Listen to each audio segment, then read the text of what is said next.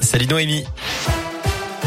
Salut Cyril, salut à tous. À la une, un premier cas du variant Omicron détecté en métropole. Un homme âgé d'une cinquantaine d'années qui habite en région parisienne et qui rentrait d'un voyage au Nigeria d'après les autorités sanitaires. Il a été testé positif à sa descente d'avion jeudi dernier. Son épouse est également positive. Le séquençage est en cours pour déterminer s'il s'agit du variant Omicron pour elle. Tous deux n'étaient pas vaccinés. Ils se sont immédiatement isolés. La situation continue de s'aggraver en France avec près de 50 000 nouveaux cas de Covid enregistrés hier. Par ailleurs, l'agence européenne des médicaments annonce aujourd'hui le lancement d'un examen accéléré pour un nouveau vaccin contre le Covid développé par le laboratoire franco-autrichien Valneva. Retour dans la région avec cet accident dramatique dans l'Ain. Un piéton âgé de 20 ans est décédé la nuit dernière à Belay après avoir été percuté par une voiture en pleine rue. Les deux occupants du véhicule ont été pris en charge par les pompiers en état de choc. On ignore pour le moment les circonstances exactes de cet accident. La galère ce matin sur l'autoroute A7. Un carambolage s'est produit vers 7 heures à hauteur de Vernaison. Une dizaine de véhicules étaient impliqués. Deux personnes ont été légèrement blessées. L'autoroute est restée fermée pendant près de deux heures. Pas d'assouplissement en vue à la SNCF malgré la cinquième vague d'épidémie de Covid. Le PDG du groupe Jean-Pierre Farandou a indiqué aujourd'hui qu'il n'envisageait pas pour le moment de donner la possibilité aux usagers d'annuler leur voyage moins de trois jours avant le départ. Une politique qui pourrait cependant évoluer.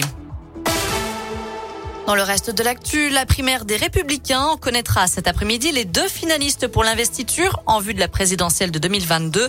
Les votes du premier tour seront clôturés dans une heure.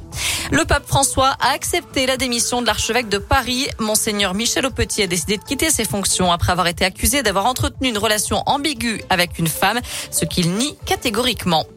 Un mot de foot et les résultats de la 16e journée de Ligue 1 hier soir. Une très mauvaise soirée pour l'OL qui a perdu dans les dernières minutes sur sa pelouse face à Reims. Score final 2 buts à 1. Match nul aussi de Clermont face à Lens et du PSG contre Nice. À retenir également la défaite de Saint-Etienne à Brest. La SS est toujours lanterne rouge du championnat. Du biathlon à suivre cet après-midi et la suite de la Coupe du Monde à Östersund en Suède avec un Français leader du classement général après les deux premières courses. C'est l'Indinois Simon Détieux qui s'alignera sur le sprint à partir de 16h30. Pour les femmes, l'épreuve débute à 13h45. Enfin, attention aux arnaques au calendrier. Comme chaque année, de faux éboueurs profitent de cette période pour faire du porte-à-porte et vendre des calendriers. Or, il est interdit pour les éboueurs de démarcher les particuliers. Il s'agit bien souvent d'une arnaque, donc méfiez-vous. Ce genre de choses a été, a été signalé, pardon, notamment dans la métropole de Clermont-Ferrand.